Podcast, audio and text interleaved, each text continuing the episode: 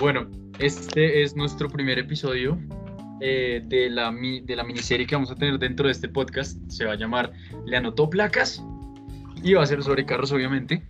Eh, vamos a echar rulo sobre carros. Aquí estamos con eh, Juan Pablo Gómez. Di hola. ¿Qué, ¿Qué más?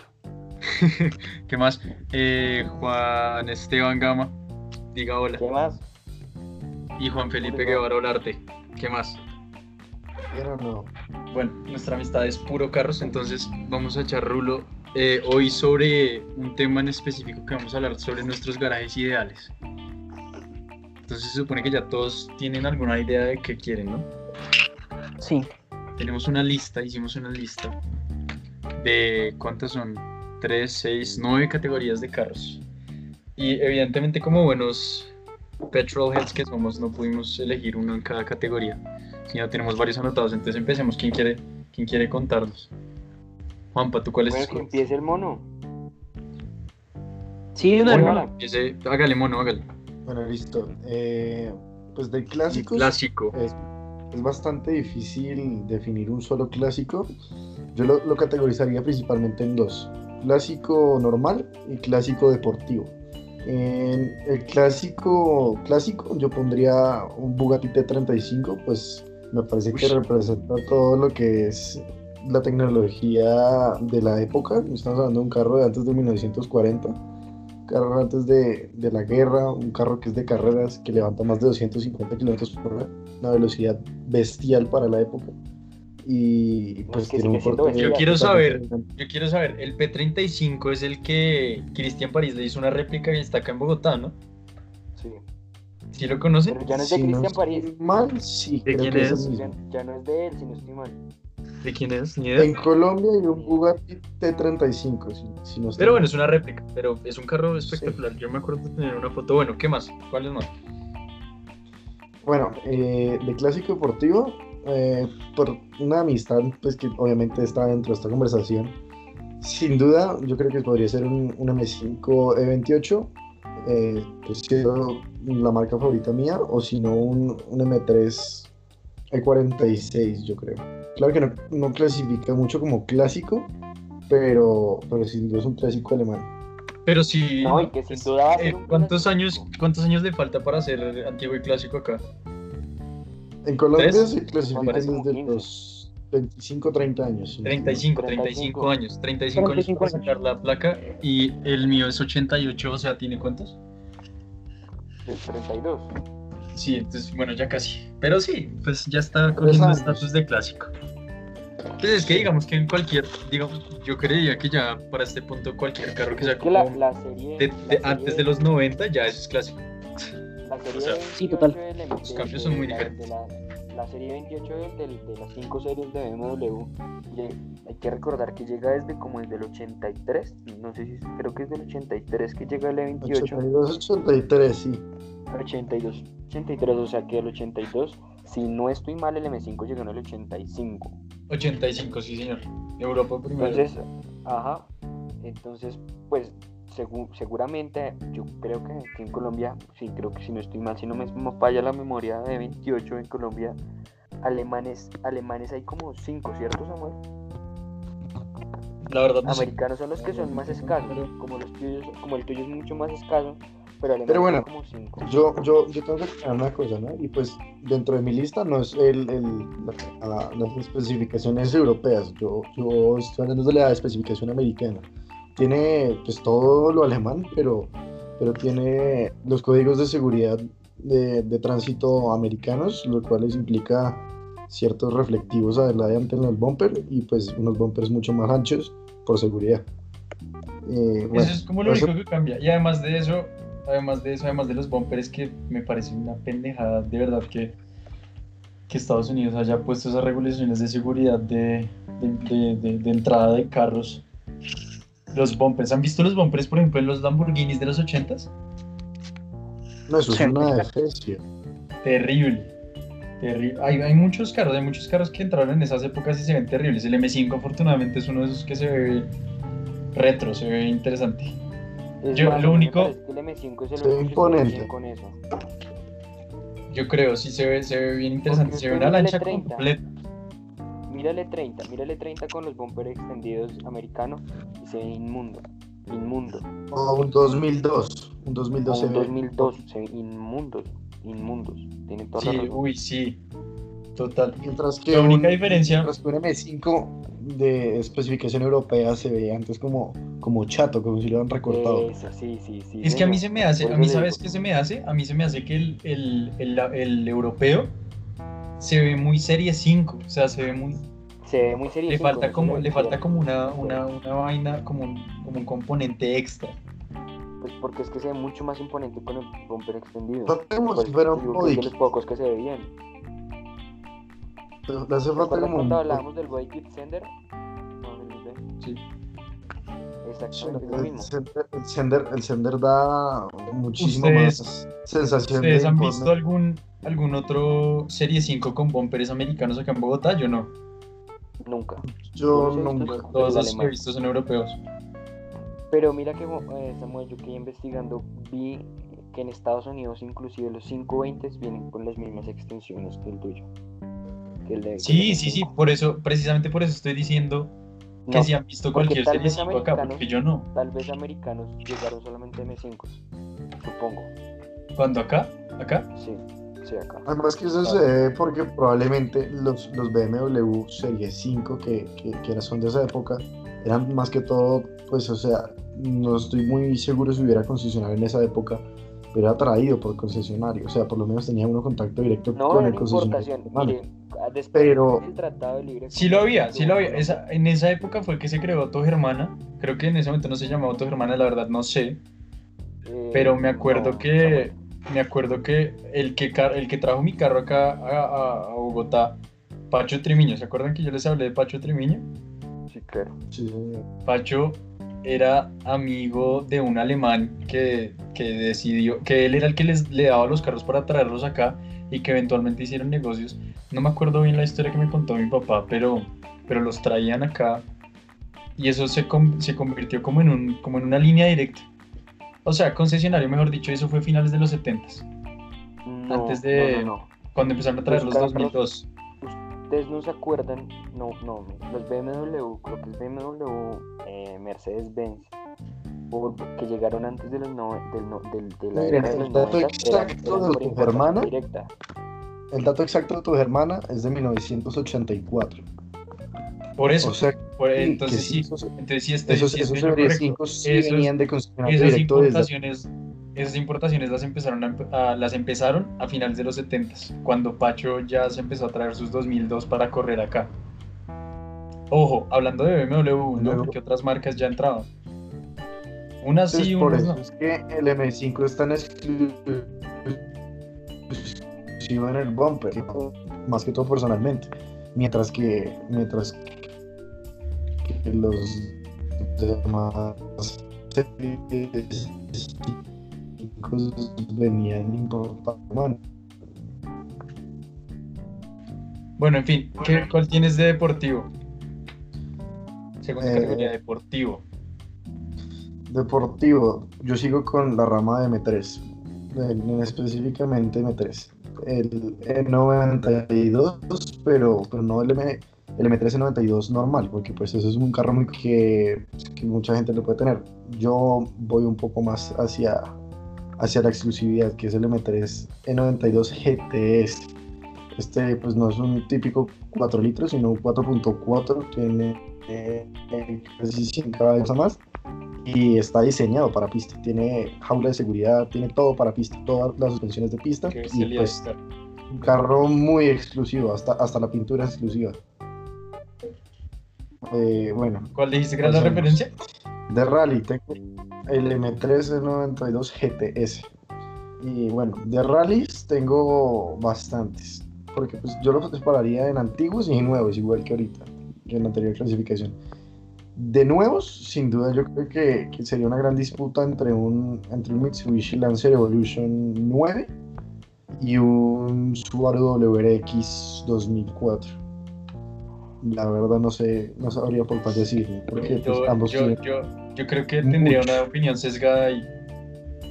No sé, yo me iría más por el, por el WRX. Yo simplemente tengo una habilidad por Subaru, que de verdad, inevitable.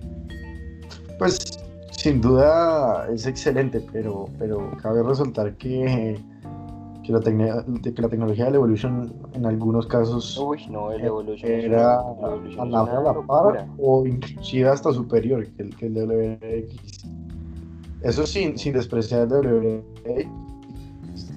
Ay. Bueno, pasemos a lo siguiente. Eh, Dale.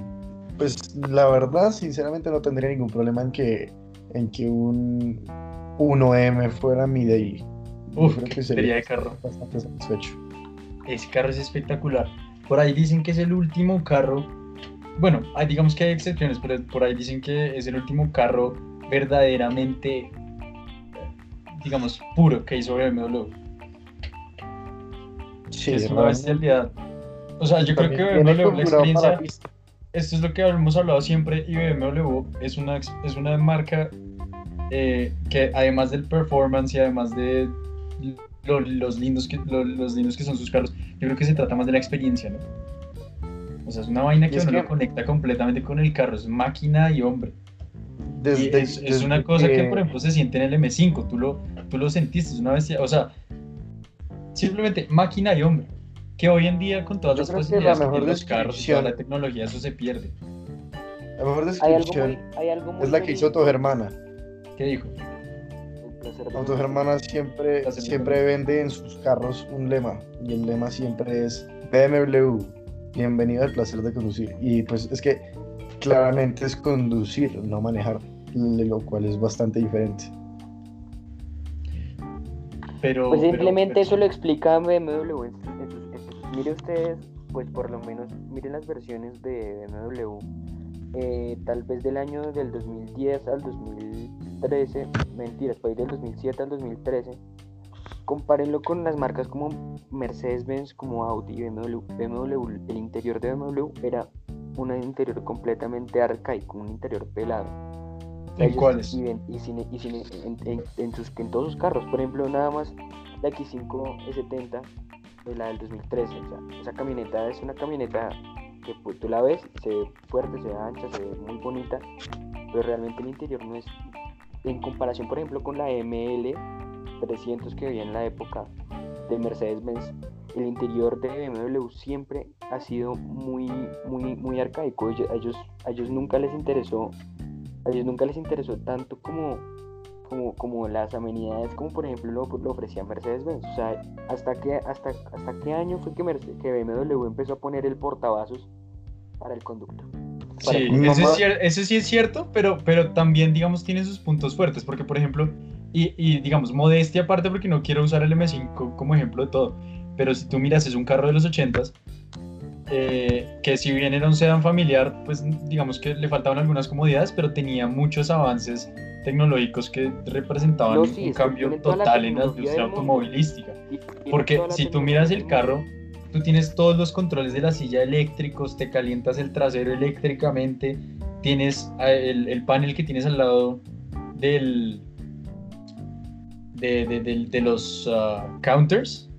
Esa vaina nunca, nunca se vio antes. O sea, el M5 es uno de esos carros, y BMW de hecho es uno de los pioneros en, en esa digitalización de los carros y, y a mí me parece que hoy en día puede que estén retrasados. Hoy en muy- día. Muy, muy personal. Y es que mi mamá compró un, un E90, un 320, 2008. El carro, pues a pesar de que es un 320, que no es la versión más deportiva, al contrario, no tiene mucha deportividad, pues está dotado de un 2 litros que sin embargo tiene bastante potencia, pues para lo que sería un, un daily car. Y, y pues el carro no tenía ningún accesorio a comparación de Mercedes-Benz, o sea, el carro venía sin, sin ningún accesorio lujoso, no tenía ninguna comodidad, apenas tenía un radio bastante sencillo, obviamente los parlantes eran muy buenos, eh, pero, pero no tenía portavasos, eso era una, un accesorio que tenía uno que seleccionar, eso no venía Eso, con el eso carro. sí es absurdo. Eso sí No, es mí no teniendo en cuenta que es un daily, es un carro de familia, se supone, No ¿no? me parece tan absurdo. Y estamos hablando de, de un 2008, o sea, Que es la es nuevo. competencia con Mercedes, mientras que Mercedes en ese momento ya tenía portavasos eh, estaba por lo tenía menos con todo. radios digitales. eh, era Pero muchísimo tal vez más. es uno de los encantos que yo le tengo a BMW como marca. Si ven que él logra, sin embargo, de, de no tener tantas comodidades y, y de tener. BMW a nivel mundial ha tenido la, la característica de, de que ellos mandan los carros muy pelados y tú compras el carro a cierto precio, pero si tú realmente lo quieres dejar como un luxury car, lo tienes que, lo tienes que, le tienes que pedir los extras a, de a tu bolsillo. O sea, tú compras realmente en un carro BMW como una base. Y sin Sí. embargo, Sí, tal, y lo- tal vez yo lo rescato, tal vez lo rescato de la marca como tal BMW. Que si nos ponemos a mirar, miren, los carros son pelados y sin embargo son carros que se ven excelentes, son carros preciosos, son carros... De acu- 100% carros de que- acuerdo. Y fíjense son que carros una que cosa, A partir, de, a partir de que sean carros pelados, que sean carros que no trajeran mucha tecnología a la época, porque actua- no, puedo, no puedo hablar actualmente porque hace tres meses me subí en un X5 y la verdad mm, me, me cayó porque yo tenía la, la expectativa de que BMW uno compraba era motor, ¿sí? Uno compra es un motor.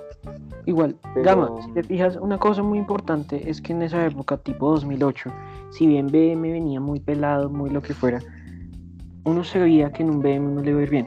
Si lo ponemos contra su competencia directa, que era Mercedes, que ya tenía el super radio y lo que sea, pues tienes el super radio para quedarte varado con un motor pésimo compresor. Motor Eso es cierto. no sirve Eso mucho. es cierto. No Ay, el creas, compresor era una porquería de motor. Total. Motor compresor. 2008, co- ¿cómo, mono, ¿cómo le No, yo, a mí se me hace que esa fue la 2008? época ¿Cómo más grave para el automovilismo. Eso fue terrible. Es que les voy a contar realmente cuál fue el problema de esa época. El, el problema, porque lo he investigado por caso personal, es muy sencillo. El problema es, uno puede comparar, mi mamá siempre tuvo el sueño de tener un Serie 3, pero mamá cometió un error. Ella debió comprarlo en el dos- máximo hasta el 2004, que es el E46. Y que ese un- carro era una putería. no un así. 90 por, por varias razones. Comenzando, un 320, bueno, ella quería un 325 de ese momento, ya era 6 en línea. Pues muchísima más deportividad. Eh, El 320 tenía muchos lujos que pues para ese momento... Sí, el 325 era, No, el en- era en 320. línea. El, el 320 el es cuatro 320 E46 no estoy seguro, el E90 sí era 4 cilindros. Pero ¿a qué, es, a qué es a lo que voy? O sea, el grano es, el E46 tenía todos los lujos que, que impactaban en el momento, que eran más innovadores, que, que cautivaban la deportiva. Y Mercedes-Benz estaba aún como más hacia lo clásico. BMW, al ver que le, que le estaba yendo bien, pues se mantuvo así y no, no buscó avanzar en eso. Mientras que Mercedes-Benz dejó un poco al lado la deportividad, de, el lujo, e intentó un poco más de, de deportividad. Y ahí fue el problema de BMW, se quedó estancado y, y realmente no innovó ni en motor, ni en, ni en lujos, ni en, ni en deportividad, ni en nada. Claro, Y pero es que en últimas, a mí se me hace que- De BMW pues- no es una prioridad, por ejemplo, tener motores ahorradores. No lo es. No, para nada. Pero, Para uno, Pero, eso tiene, hoy en día uno tiene una cantidad de opciones más si quiere un pinche motor ahorrador, si quiere un carro que no le ande, o bueno, le ande en- de, de otras maneras.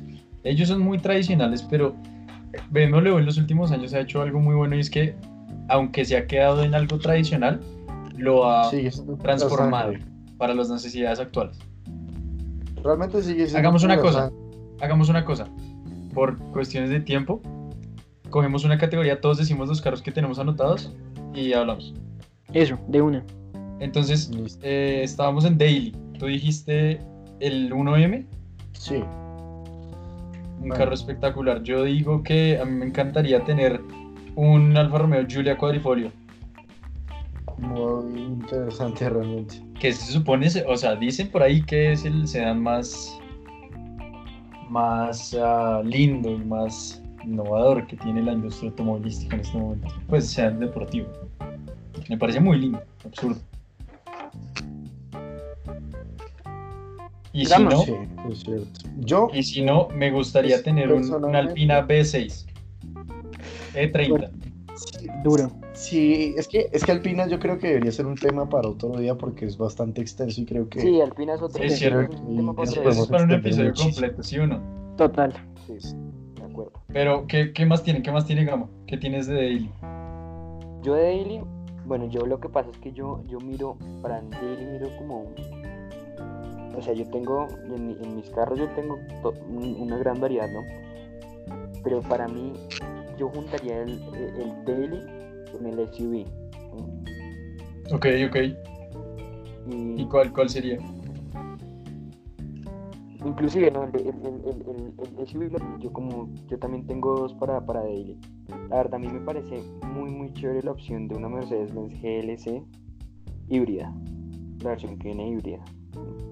Porque teniendo en cuenta el contexto en el que vivimos nosotros, o sea, primero el, carro, el carro híbrido tiene un torque muy bravo, o sea, uno le mete la, pie al acelerador y tiene una siente Sí, la sí, potencia, ¿sí? Eh, es un carro que no va, que va a tener un rango de combustible mucho mayor al, de, la, al, de la, al de la mayoría, por, teniendo en cuenta la- las necesidades del promedio, ¿no?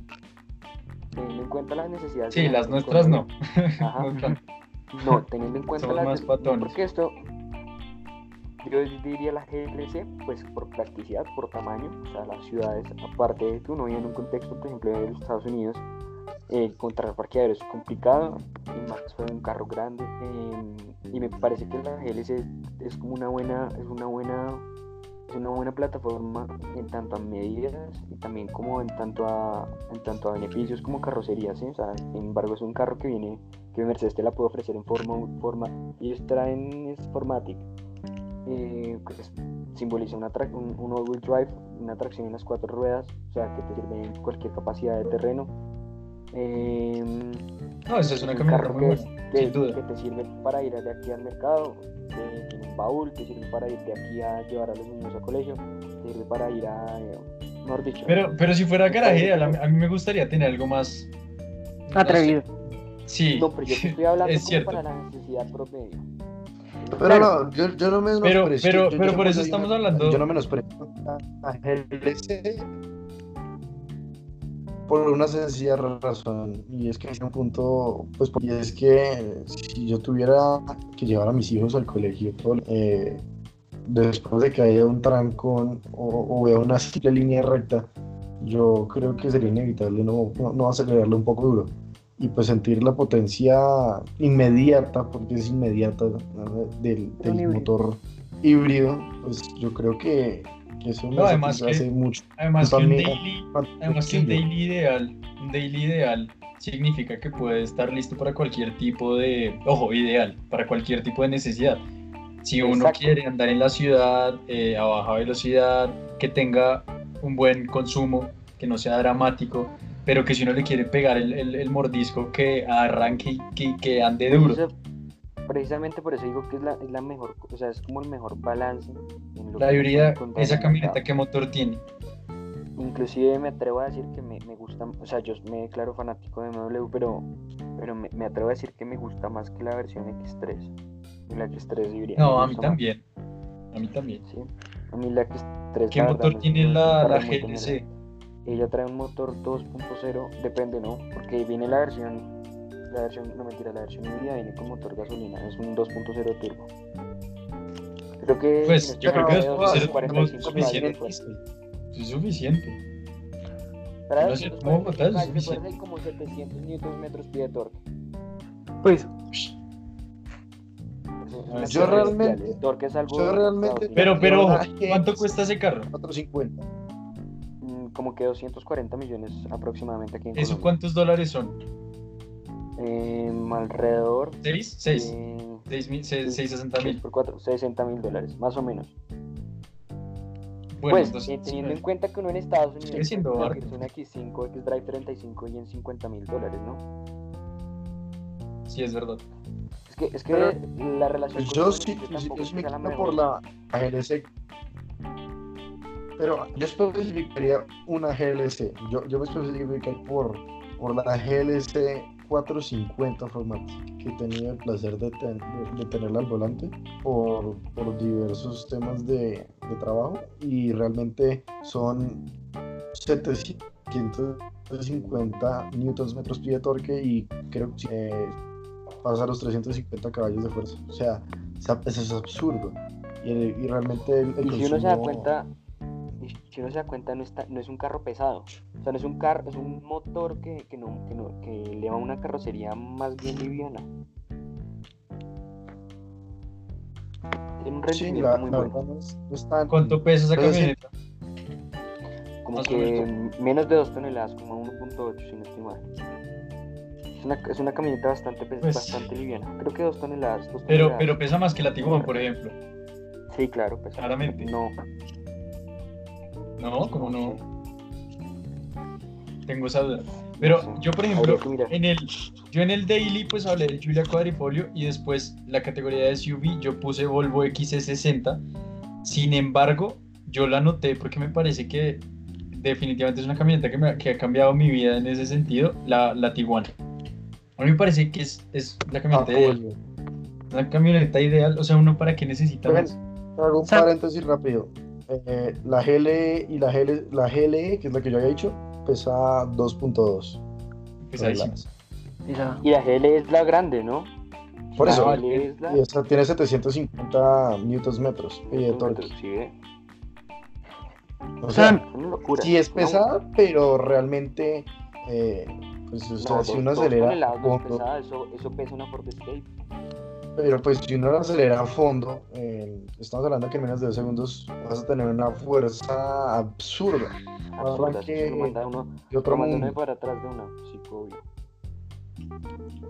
¿De cuál? de la GLE. otros- Bueno, pero, pero bueno, es que ese ya es otro tipo de monstruo. Esa ya es por si usted tiene una familia y quiere, quiere andar bien grande. Sí. Yo les quiero compartir. Pues todo se trata de necesidades, ¿no? Yo les quiero, partir, les quiero compartir mi opinión sobre, la, sobre, mi, sobre mi SUV. Eh, mi- dejando atrás, ya esto sí ya lo, para aclarar un concepto mucho más propio. Mi SUV perfecta para mi necesidad personal es una BMW X5 X-Drive 50i. La versión que viene con el motor en V8. V8 4.4 biturbo. Viene con menos viene Ese con es el- menos ese es el caballos que la M5. Es el No, motor del porque M5, BMW tiene, tiene las mismas tiene las mismas plataformas, pero no es el mismo. las más- no es el mismo, exacto. Entonces, tú por ejemplo en, eh, en, en- en la versión 530 GT, la versión que es como un 5 que viene como coupé, como una camioneta alargada, esa versión trae exactamente el mismo motor de la X6M de ese año y la X6M tiene 200 caballos más que esa camioneta. Entonces, es, no es, no, uno no puede hablar del mismo motor de BMW hablando de si tienen o no la misma cilindrada. Sí, es, Pero cierto, ese sería, es mi, muy ese cierto. sería es mi, ese sería mi SUV perfecto. Gama, fíjate que yo en eso sí difiero mucho porque me parece que una SUV perfecta, y te lo digo porque tengo la fortuna de poder manejarla y de, de tenerla, es una Mazda CX-9. Me parece que esa camioneta le cayó la boca a la mitad de la industria automotriz, ganando premios aquí en donde quieras, siendo una camioneta con un motor que es relativamente pequeño, pero ¿Qué que te motor aseguro tiene? que un 2.5 con turbo de presión dinámica. Ahora, yo sí quiero decir algo, y es que Mazda, Mazda la rompió poniendo ese turbo. O sea, Mazda- Mazda, Sí. Igual que Chevrolet, faltaba- a Mazda lo único que Era eso, faltaba Era, era motor, porque eran era carros- motor, eran porque eran muy sonsos, muy son- y, y Mazda igual que Chevrolet estaba perdiendo ese nicho en el mercado de personas que tenían ciertas necesidades como familiares y, y diarias, cotidianas, pero que también tenían, digamos, el gusto de tener un turbo de- de- debajo. Y más teniendo en cuenta la altura de Bogotá, que la mayoría de la potencia se pierde, un turbo ya es casi que necesario. Y más para una camioneta, y bueno, camionetas que son tan pesadas. Fíjate O, que por ejemplo, la, la, eh, dime, la- dime. la X9 es la combinación perfecta entre lo que quieras porque es una tres filas, es alta, tiene all wheel drive y apenas tú en serio quieres meterle la pata, se te olvida que vas en una camioneta familiar. Es una camioneta completamente versátil, la puedes meter a donde quieras. Es una camioneta con todos los lujos por dentro que no se le queda atrás a ninguna Volvo. Con un sistema de audio Bose de última generación, con sistemas de seguridad de lo más avanzado posible, con cueros de las más altas calidades, siendo una marca que realmente no estaba en el segmento premium, pero que si te fijas Mazda siempre se ha destacado por la calidad difiriendo de Chevrolet.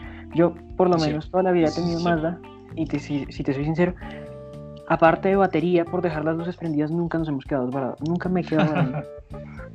Y son Sí, carros no, que... Mazda, bueno, Mazda si te soy sincero. Si te, soy, si, si te soy sincero, pues Mazda igualmente, como lo vienen es Toyota y como Mitsubishi, como Nissan, siguen siendo carros japoneses. Carro japonés. Eh, Exacto. exacto. Son carros japoneses, son carros que no se van a acabar, ¿sí?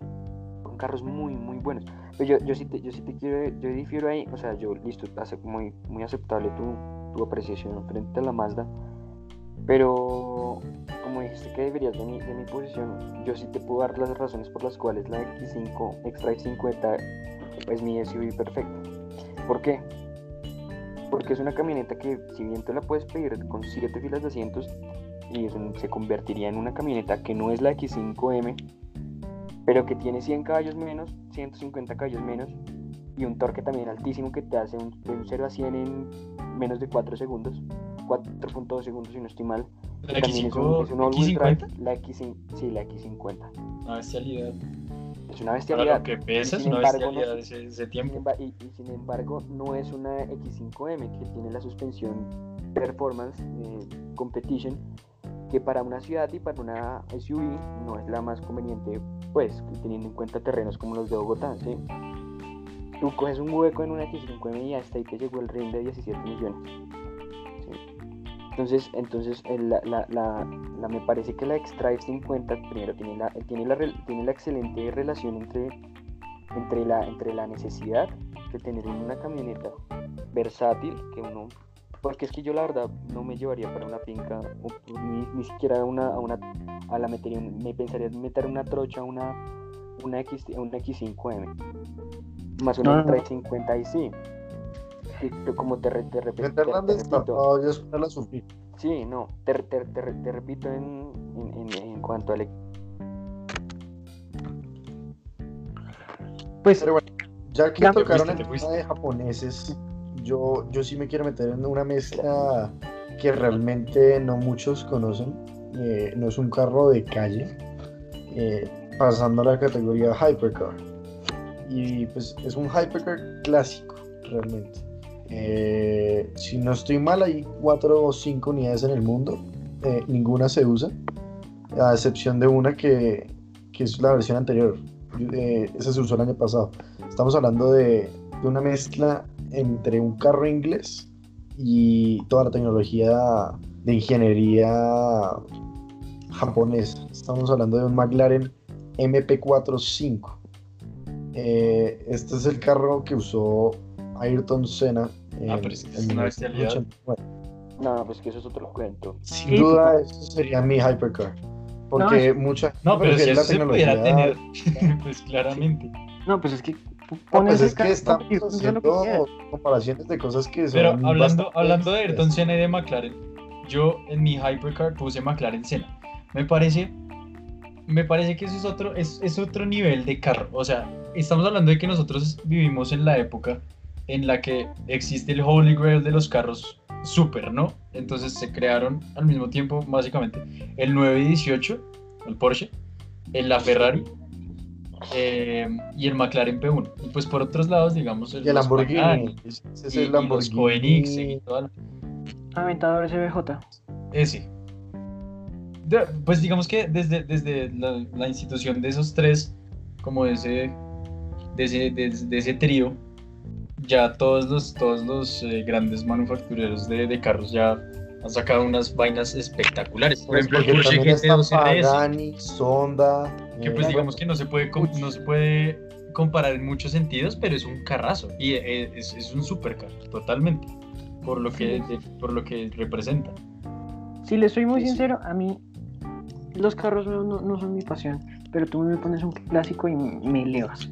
Si vamos a hablar de deportivos, ponme un Lotus 51B del 64 y ya me perdiste. apoyo Es un carro que Y especialmente el de la historia colombiana, que total. pues no teníamos autorización de- del, del dueño para nombrarlo, pero, pero yo lo conozco del autódromo y realmente está un poco involucrado en, en ver un poco la historia del proceso de restauración de un carro que llevó 30 años parado. total. Sin duda, ese Lotus es bestial. Y Sí. para lo que camina hoy en día restaurado y lo que caminó con el motor eh, aún sin despegar, Es- Total. Se le para ahora, Pero, pero yo les digo, yo les digo que ese tema, el tema del automovilismo colombiano lo podemos dejar para el siguiente episodio porque hay mucho que hablar al respecto, ¿sí o no? Claro, Sam, pero mi, Sí. mi punto es que ese carro, puesto donde tú lo quieras poner, demuestra toda la elegancia y toda la ingeniería inglesa, sea restaurado, sea original. Ese Lotus y más, en manos de un muy buen piloto, como ya sabemos quién, es un carro que vuela. Ese carro despega. No, eso es digo. una pieza de arte, es una pieza de arte. Y en el, en en sitio que tú lo veas, bien sea para que haya una colección, bien sea en los eventos del autódromo como el motor clásico, eh, corriendo Sí. o, o simplemente en una vitrina, va a cautivar las miradas de la gente y va, Creo- va a provocar una sensación de, de decir, uy, esto sí que es un deportivo y esto sí que No, es bestial. un, carro. Total. Creo que tú estuviste hablando- en un motor clásico. No había de- que sí, claro. las curvas. No, pues es que está hecho para eso.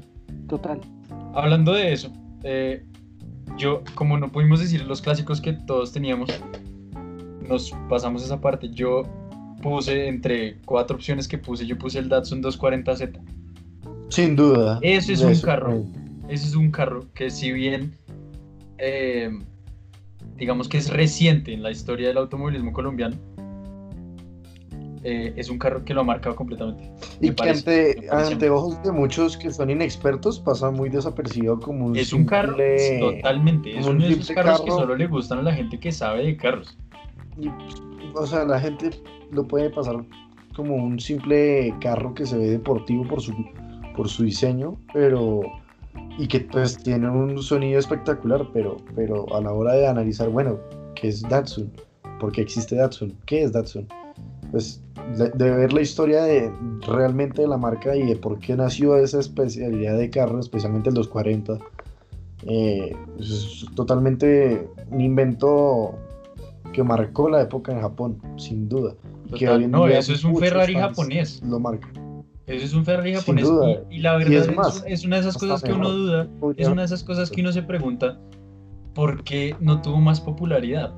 Porque si bien es muy popular para, digamos, entre la, entre la comunidad automovilística, porque pues a cualquier persona que sepa mucho de carros, tú le hablas de un Datsun y seguramente o le encanta o al menos lo conoce.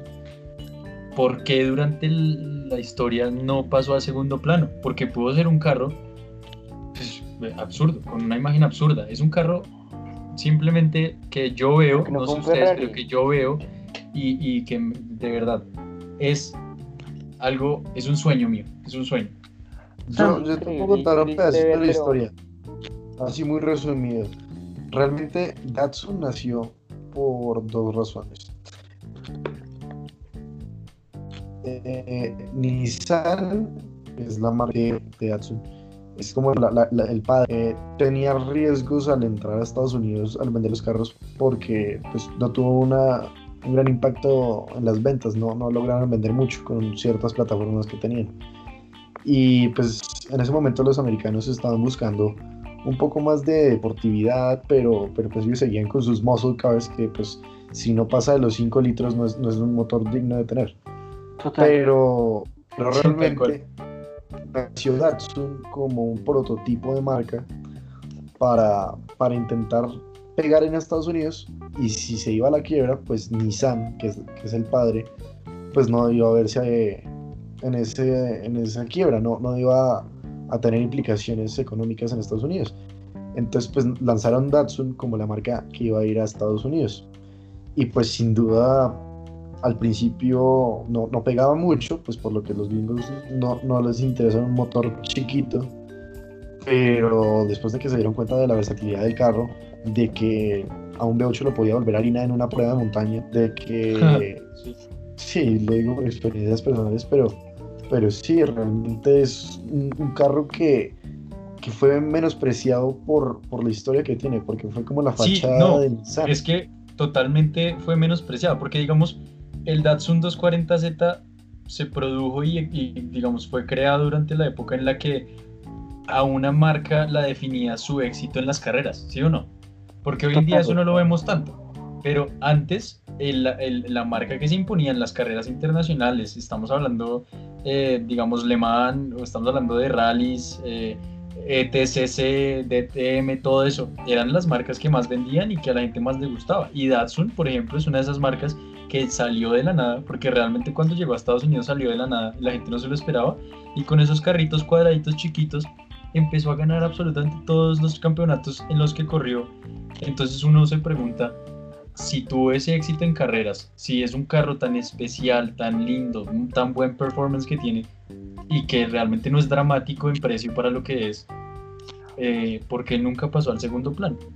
Es definitivamente uno de los carros más menospreciados en la historia, yo creo. Bueno, pero podemos dejar Muchachos, también yo- como para, un- para otra vez. O sea, Eso les Eh, iba a decir. De- dejemos Sí, para o otro sea- episodio todos los clásicos y esas, esas historias de esas marcas que son muy interesantes. Creo que son esas historias que en realidad vale la pena contar. Pero pues terminemos de decir nuestras listas. A ver, Listo. uno tras uno. Dale, dale mono. Bueno, y vamos a dejar. hagamos algo. Hagamos algo, hagamos algo. Cojamos, sin refutarnos, digámonos todos la lista completa, en orden. ¿Les Dale, Bueno. dale. Entonces, eh, si quieren Dale, que la termino. Bueno, el clásico, pues ya habíamos dicho M5, pues obviamente se me había olvidado agregar sin duda un Datsun y pues el Bugatti T- T35 sin duda no, no, no, no cabría, no, no faltaría dentro de mi garaje. Eh, listo. Después el, el deportivo, el M1392 GTS, De una, todos en lista, de una.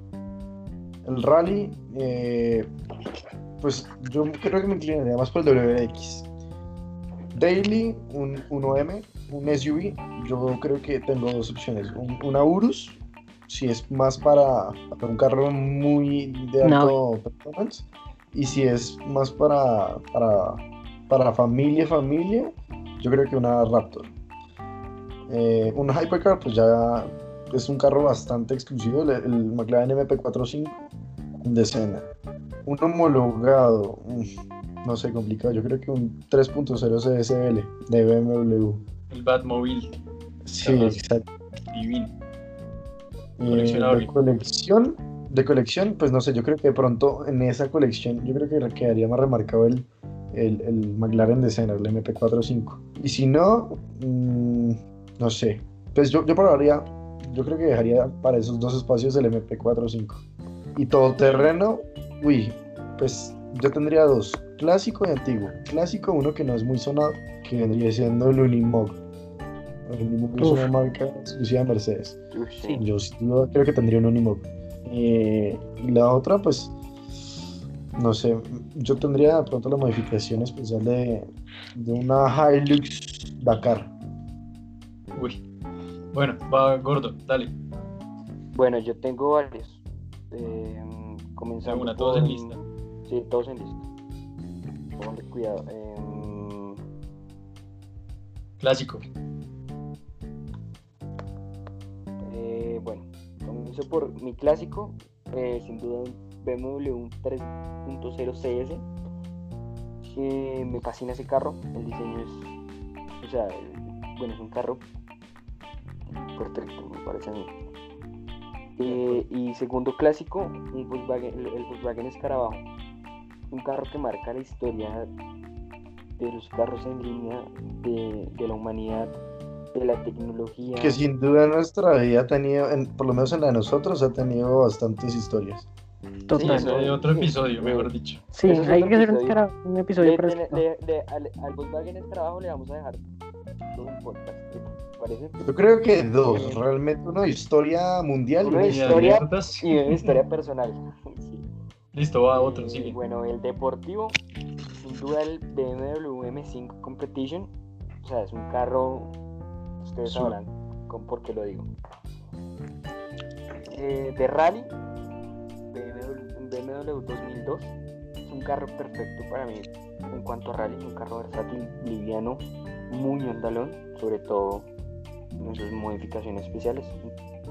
Y si, si no, digan, desmientanme ustedes, un BMW 2002, perfecto Total. para rally. O teniendo en cuenta de pronto también un Lancia.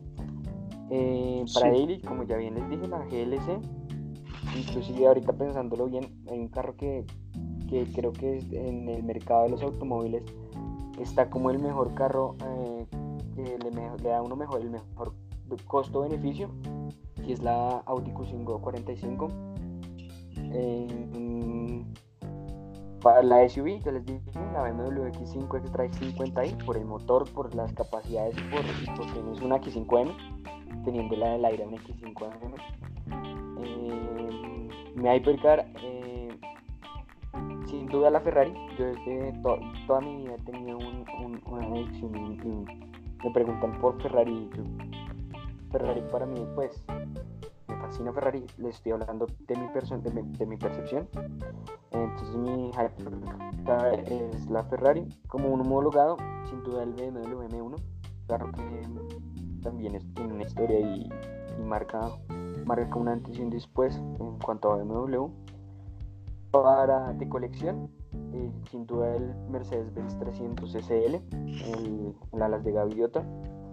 Un carro especi- especial, carro con de pronto teniendo en cuenta también un BMW M528 y todo terreno tengo dos un Land Rover Defender la versión V8 eh, que viene coupé la versión de dos puertas un motor V8 una suspensión Fox saben al llegar donde quiera o una Toyota Tacoma TRD Bien, va Juanpa. ¿La tienes lista? Sí, de una. Dale, échala rápido. Pues en parte de clásicos, yo me iría por un escarabajo. Son lo que Gama decía, lo- cambiaron muchas cosas desde su historia como carro y su motor, ni se diga. Un Ford Mustang 1970 por su estilo, más allá de sus especificaciones y motores, creo que un, un Mustang muestra muchas cosas del dueño y es un carro que no está hecho ni para correr ni para nada, sino para divertirse. En cuanto a los deportivos, sin duda el 51B, el Lotus, me parece que es un carro único que fue pucha no, no tiene comparación con ningún otro. Un clásico más de un MX5 de los más nuevos me parece una cosa espectacular y un Porsche 911 pero no de los actuales, de los famosos enviudadores. Me parece que esa época del automovilismo es la que está marcando la diferencia hoy en día con los turbos. Me parece que un turbo de esa época es muy interesante tenerlo con todo y su lag, pero. Para otro episodio. manejo, ¿no? Sí, Porque- sí, total. porque- Siguiente, Porque siguiente. manejar un lag no es muy. muy No, el lag de Porsche, el lag de Porsche en los 70s, 80s Una era una bestialidad. Sí, era una bestialidad. Bueno, pero, pero, pero otro, otro, otro. Eh, Daily, famoso Daily. No, Rally, Rally. En rally, una Chevrolet Colorado me parece que es un carro completamente versátil, alcanzable y pues personalmente he visto ese carro en rally y son muy buenos. Para el daily, me parece que si uno va a tener una camioneta hay que irse grande y yo me iría por una G-Wagon en la versión, en la G500, la sencilla, la que no tiene motor deportivo. Para las SUV me iría sin duda tiene por motor una- deportivo. Claro, pero no la más Pero deportiva. no es el AMG. No es el No AMG. es, no es una G63 AMG. Sí, la- sí, sí. sí, total. O es sea, la G500. X, X5, X50i, pero no, no, no X5M. Total. En cuanto a las SUV, una Mazda X9, la versión sencilla o la Signature son, son las mejores. Eh, una Toyota LS200 o una Audi Q8 RS. En cuanto al Hypercar, eh, un Enzo o un McLaren Senna, los diseños. Y el Enzo es lo que le dio paso al, al, al Fer- a la Ferrari de ahora. El homologado, un M1. En cuanto al de colección, un 280 SL Pagoda. Y en cuanto a las todoterreno, eh, una Brabus G706x6, una Ford Raptor y una Toyota 4Runner equipada para pues para off-road. Una TRD. Sí, una TRD. Va, yo me toca. Yo también tengo una cantidad, pero bueno, sin divagar. Clásico, M528 eh, o un eh, 911T, por ahí 71. El resto, pues ya los hemos dicho: 240Z, 3 lit- eh, 3.0 CSI. De deportivo tengo al Lexus LFA, que me parece que también es uno de esos carros menospreciados, que es espectacular. Para Eso está en rally, un Fórmula 1 de garaje. para, literal, para Rally, eh, creo que por toda la vida, por el amor que le tengo y por la historia que tiene el, el Mini Cooper S, eh, pero la, pues, la versión anterior, digamos, no los nuevos, aunque también eh, un Escort, eh, un Ford Escort RS Cosworth o un Ford RC200 Cosworth, que es una bestialidad. Para Daily, me encantaría un Giulia Quadrifolio y si es mucho más como para disfrute personal, un Alpina V6 E30. Eh, SUV, si es para ir a otro nivel, Volvo XC60, la T6, pues ya es una bestialidad, pero pues es una, digamos que tiene nivel promedio. Y si es más por amor personal, una Tiguan. Eh, para Hypercar tengo el McLaren Senna y el Porsche GT2 RS, ambos cambiadores de la historia definitivamente del automovilismo. Carros homologados, eh, definitivamente el Lancia 037 Stradale o el Delta, uno de dos. Y si no, pues combinado con coleccionable, el Ferrari 288 GTO, que me encanta, es uno de mis carros favoritos de toda la vida. Y además coleccionable, que creo que es un, eh, yo digo, según mi opinión, es uno de los carros más lindos que se ha hecho en la, en la historia. Un Ferrari 250 GT California Spider, definitivamente es el que es.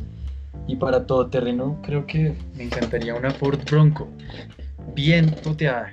Pero las nuevas o las viejas. No, las viejas, las viejas. Noventa y tantas. No, antes. antes. Las, las, las bien viejas. Eh, bueno, eso es todo. Que tenía la policía aquí. Tenemos, nos pasamos del tiempo definitivamente, pero es que este tema es muy extenso. Evidentemente vamos a tener mucho que hablar en los siguientes episodios. Ya describimos bastantes ideas que tenemos. Eh, y pues nada, gracias por escuchar. Esperemos que les haya gustado. Esto va a continuar cada vez que sea posible. Vamos a tener estas conversaciones y pues nada, eh, gracias. Yo soy Samuel Peña. Buenas noches. Todos digan adiós. Bueno, hasta luego esperamos que les haya gustado y un gusto.